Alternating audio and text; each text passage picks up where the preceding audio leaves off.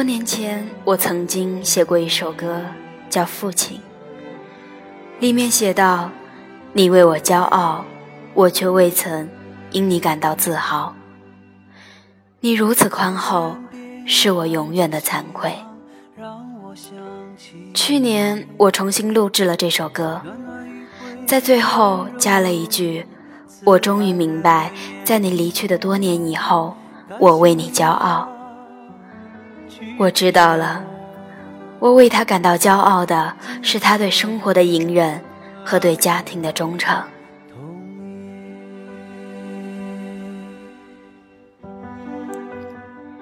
这里依旧是 FM 幺五三八幺八九利剑听友会，内外剑秀为你而来，我是本期节目的主播一搜。本期给大家带来的是在二零一五年二月十二日《中国新闻周刊》发表的李健致父亲的一篇文章。在你离去的多年以后，我为你骄傲。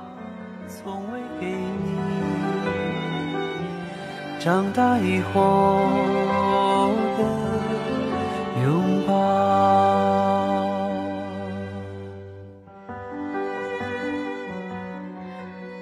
若不是因为最近搬家，无论如何我也想不起来这些来自上个世纪的家信。其实那是大约二十年前我在大学读书时，家里写给我的信件。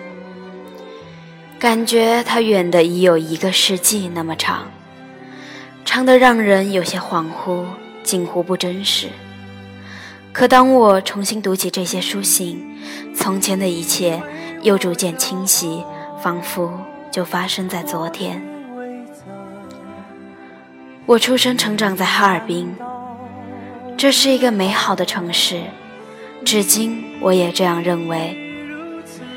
这里的人们喜欢谈论生活，尤其喜欢谈论自己遥不可及的事情，甚至是高于生活的形而上的问题。尽管这不是一个经济发达的城市。但人们的幸福感很强，他们热衷于过节和聚会，记忆中家家都是人口众多。每到节假日，亲朋好友聚会连连，也让我从小就感到无处不在的亲情。由于早年是殖民城市，人们一直延续着曾经的生活习惯。爱吃香肠、面包、喝啤酒，不停地装修装饰房屋。几年前，我第一次去俄罗斯的伊尔库兹克，看到的城市景象似曾相识，心想：这不就是我小时候的哈尔滨吗？哈尔滨人中有无数的文学和艺术爱好者，我想。这跟景色优美和天气寒冷有关。夏天的松花江畔有很多人在画风景，那时我常常蹲在那些画家旁边观看。记得有一次，估计一个画家对我长时间蹲在他旁边感到不耐烦了，说：“小孩，你看得懂吗？”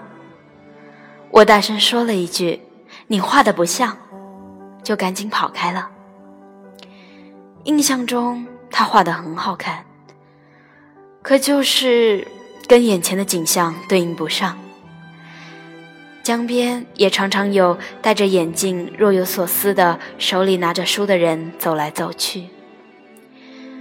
小时候，我把他们都称作搞艺术的。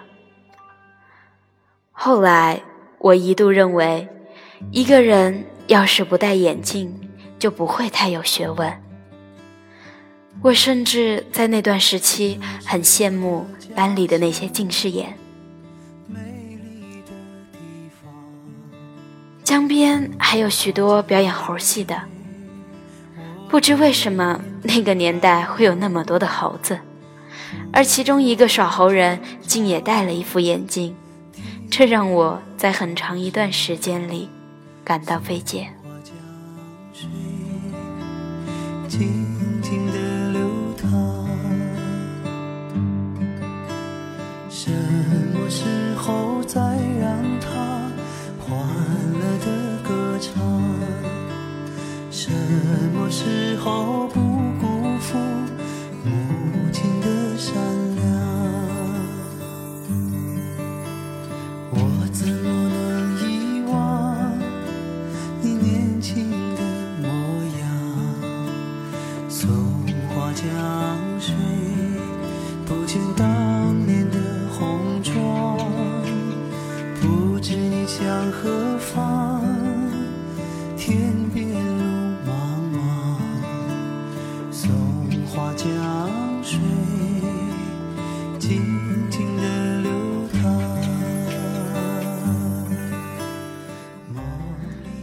尔滨的冬天是真正的冬天。冰雪带给我的不仅仅是寒冷，更多的是欢乐。以前的哈尔滨，一年中有一半时间是冬天。那些描述冬天的词语，在这里都能一一找到。冬天在我的记忆里，意味着脚踩在雪地里的咯吱声和打雪仗冻红的双手，意味着即使是深夜。也能看清的白茫茫的世界，意味着大街上不时看到滑倒的行人和此起彼伏的扫雪的声音，意味着松花江那边惟妙惟肖、如梦如幻的雕、冰雕和雪雕，而哈尔滨给予我的，除了得天独厚的美好景色之外，更多的是人与人之间的情谊。我的父母都来自人口众多的家庭，他们结合在一起之后的家庭就更加庞大了。我记得一次我的太奶奶过生日，我数过，竟然有一百二十多个亲属，而这仅仅来自于我父亲的这一支。亲属之间的走动很频繁，彼此了解。我想那时的人们都不太富有。没有什么存款，否则每个人的家底也会互相了如指掌的。受家庭影响，同学之间的关系也很近，学生家长之间有时比亲属还熟悉。我不知现在的孩子们之间关系怎么样，我们那时建立的同学感情很深，至今经久不衰。每次我回到哈尔滨，看望老同学和探望亲属一样必不可少。高中毕业之后前往北京读大学那天，去火车站送我的亲朋好友一大群人，现在看来一定会觉得夸张，可当时这是习以为常的。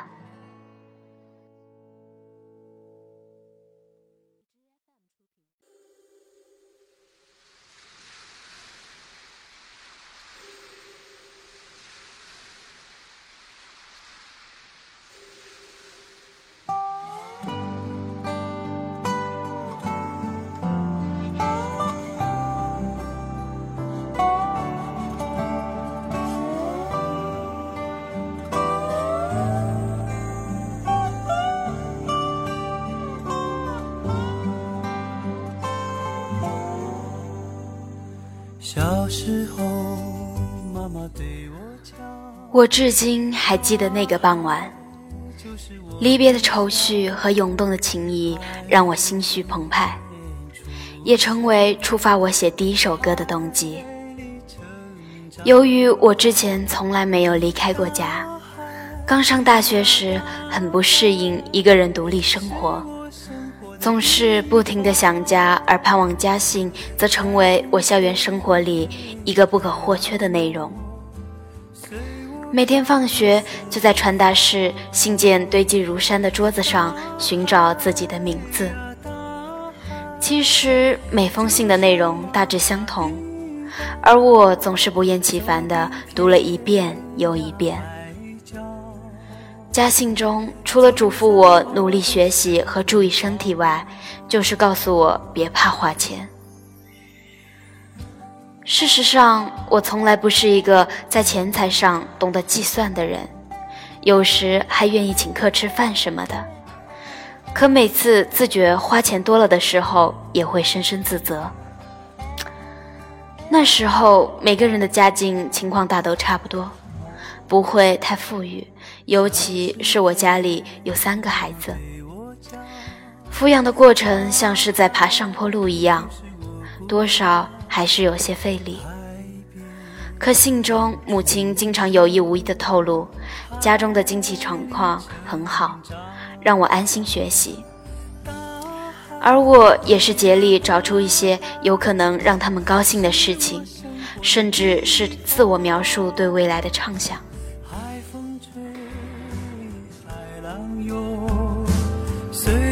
漂流四方。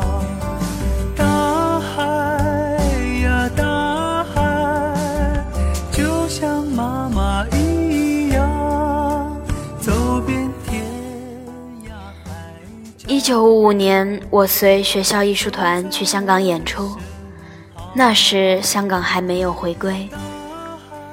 去香港相当于出国一样，看什么都很新奇。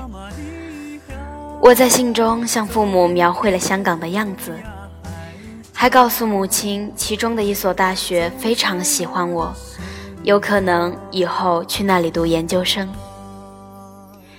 母亲来信说，这个消息让全家兴奋了好几天，还说将来学成归来要好好建设国家，将来也会赶上香港之类的话。当时我感觉这就像一个有觉悟的党员说的话。事实上，我父母都不是党员，在政治上也毫无进取心。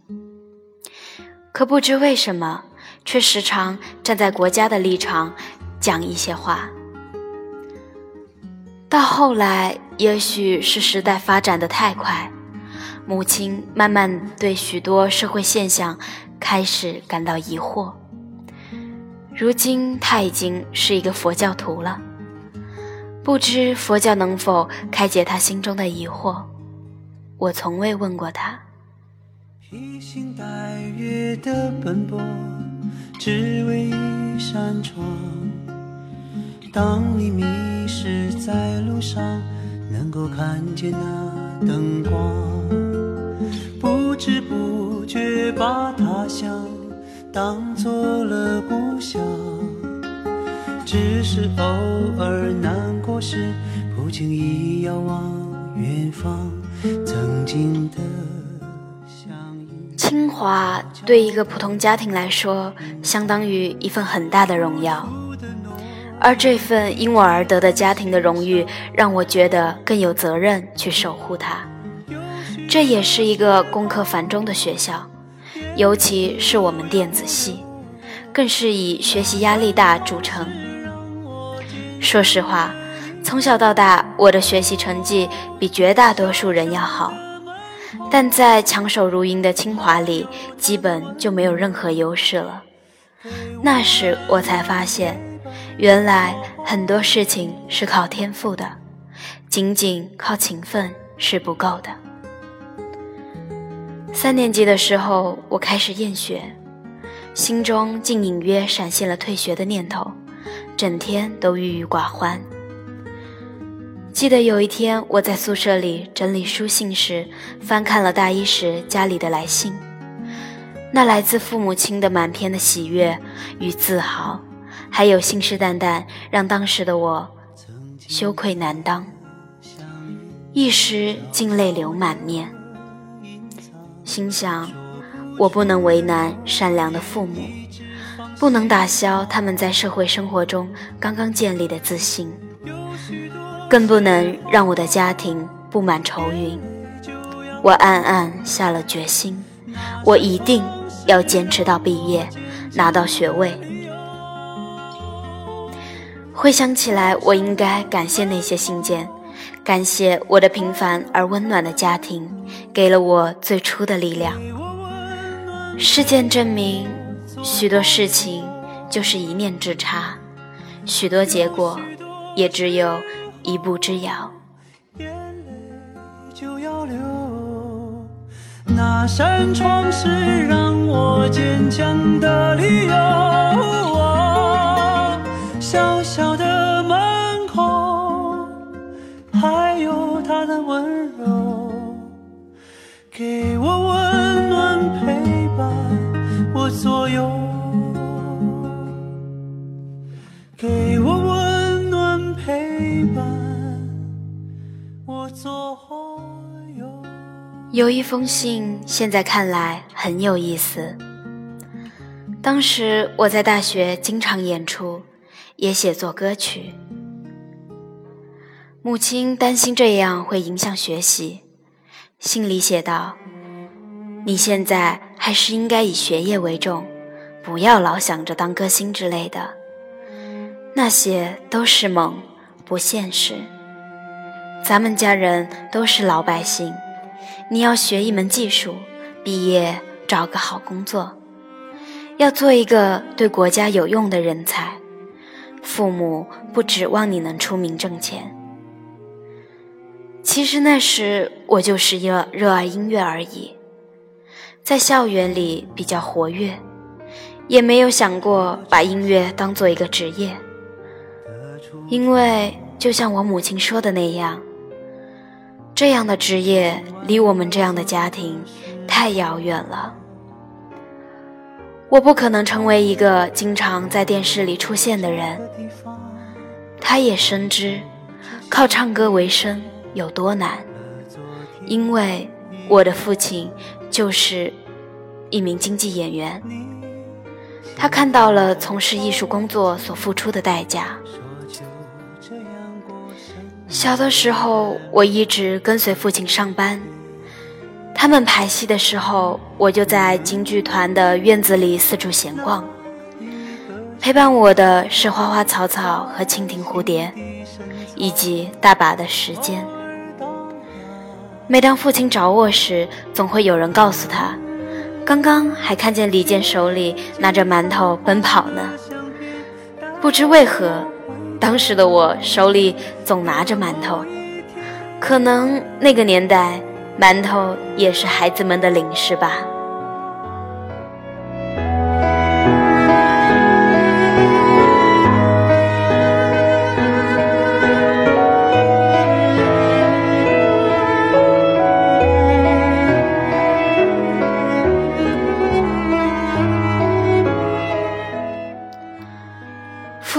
是我见过的最老实善良的人，用当今的话说。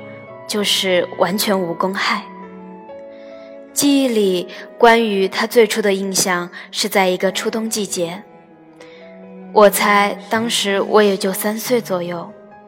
我记得我站在床上，父亲边给我穿棉裤边说：“下雪了，冬天来了。”我至今还记得自己看着窗外鹅毛大雪从天而降的情景。那也是我对雪的第一次记忆，但这次记忆中完全没有寒冷的感觉。几年后的一个寒冬，我常常在夜半醒来，发现父亲在写东西，有时还捂着胸口，我感到很奇怪。原来单位跟许多演员都涨了工资，却没有父亲。据说是一个给领导送礼的人占了本属于父亲的名额，父亲在给上级部门写信投诉。由于心情不好，他的胃病犯了。我想，父亲在乎的不仅仅是几级工资的问题，还有一个演员对于职称的认可和艺术的尊重。那是我第一次感到他的忧郁。至今还能记得他的表情。这件事后来结果怎么样，我已经记不得了。他的忧郁何时消散的，也忘记了。普通人的家庭就像漂浮在海上的小船，随时来的风雨都可以让它摇摇晃晃。而对于我来讲，更多感受的是小船里的温馨。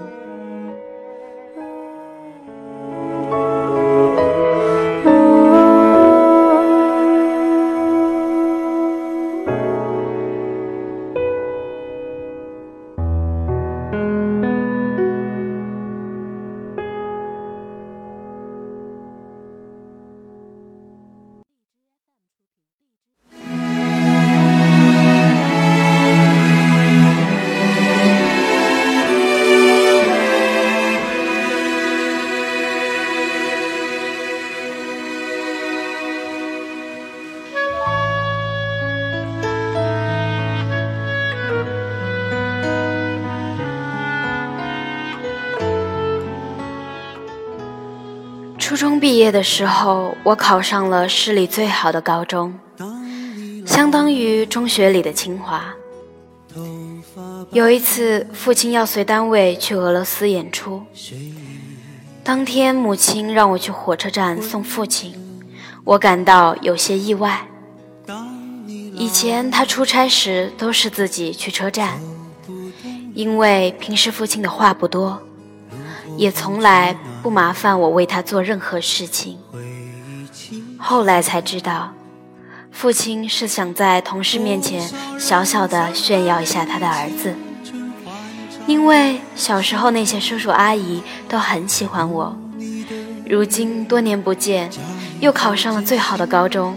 父亲特别想让他们见见我。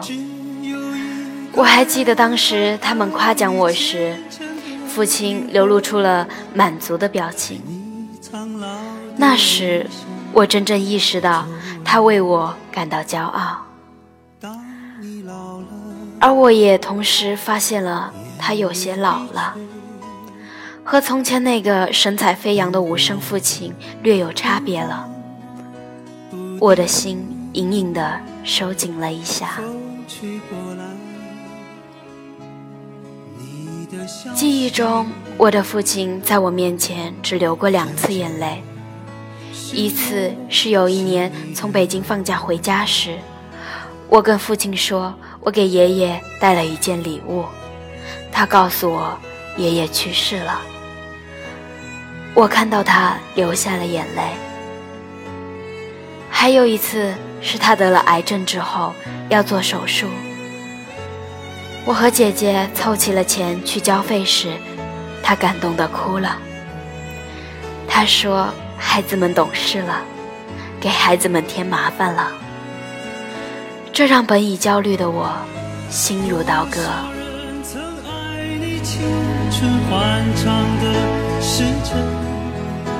爱慕你的美丽。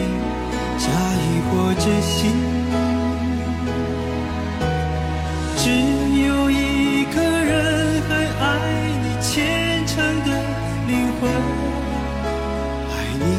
苍老的脸上的皱纹。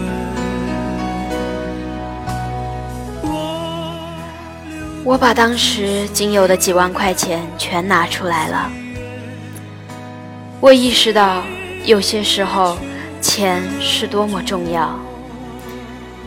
随后，他的病情每况愈下，生命的最后阶段，我送他回哈尔滨。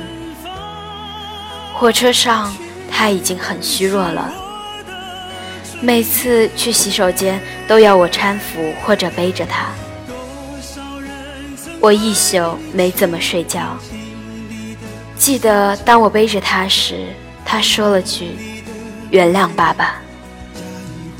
那一瞬间，我强忍住了泪水。他太客气了，竟然对自己从小背到大的儿子客气，而我只是背了他几次而已。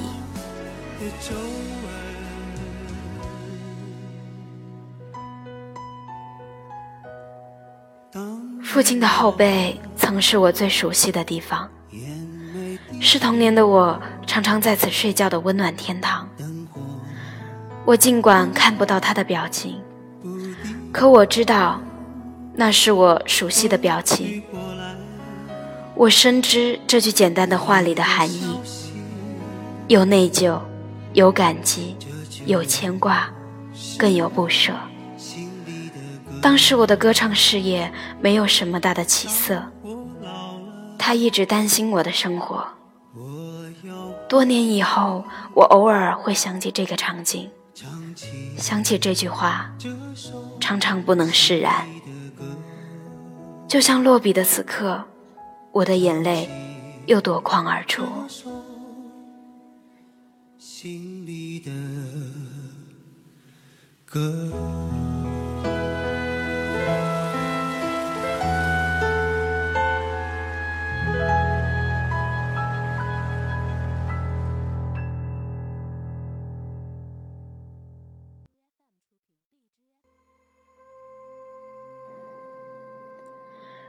如今我们三个孩子都生活在北京，母亲如候鸟般往返于哈尔滨、北京和海南。她在孤独中寻找快乐，寻找能让她过下去的生活。人生终究是残酷的。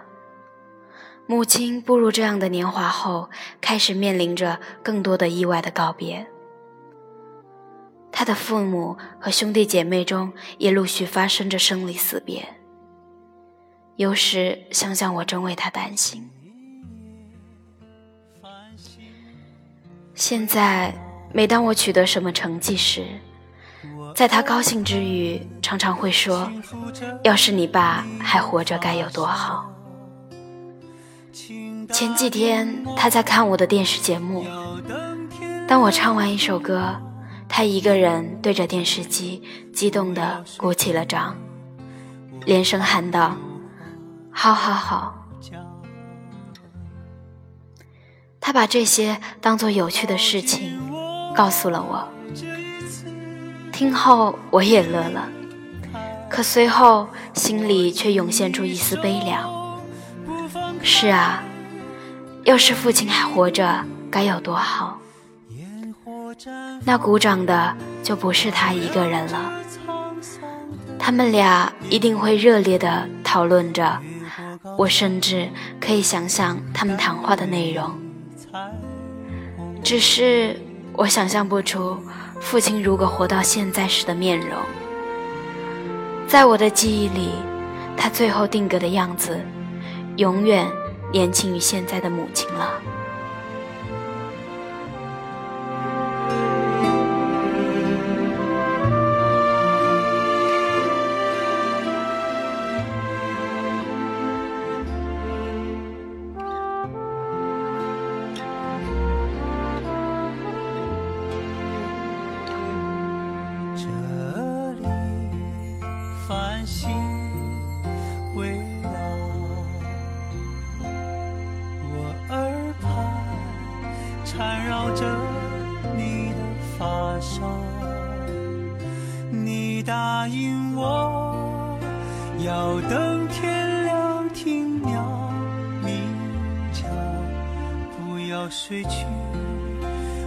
还有话要讲。靠近我这一次，别离开，握紧你手不放开，等黎明，烟火绽放。六月十九日，也就是这个周末，便是父亲节了。你们有没有什么要对自己的父亲说呢？也许我们都是父母的骄傲，而我们也应当同样为他们感到自豪。趁现在还来得及，更多爱他们一点，好吗？晚安，各位。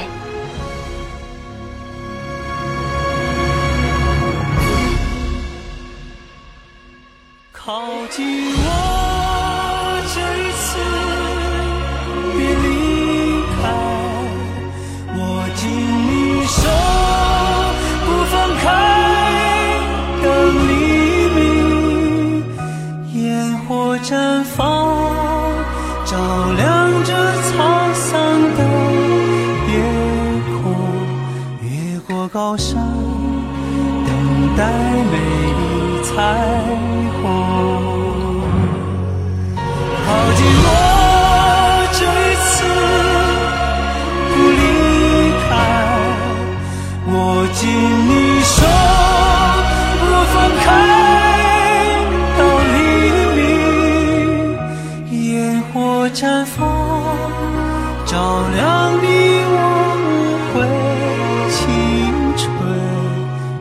过高山，拥抱美丽彩虹。你曾说过，等春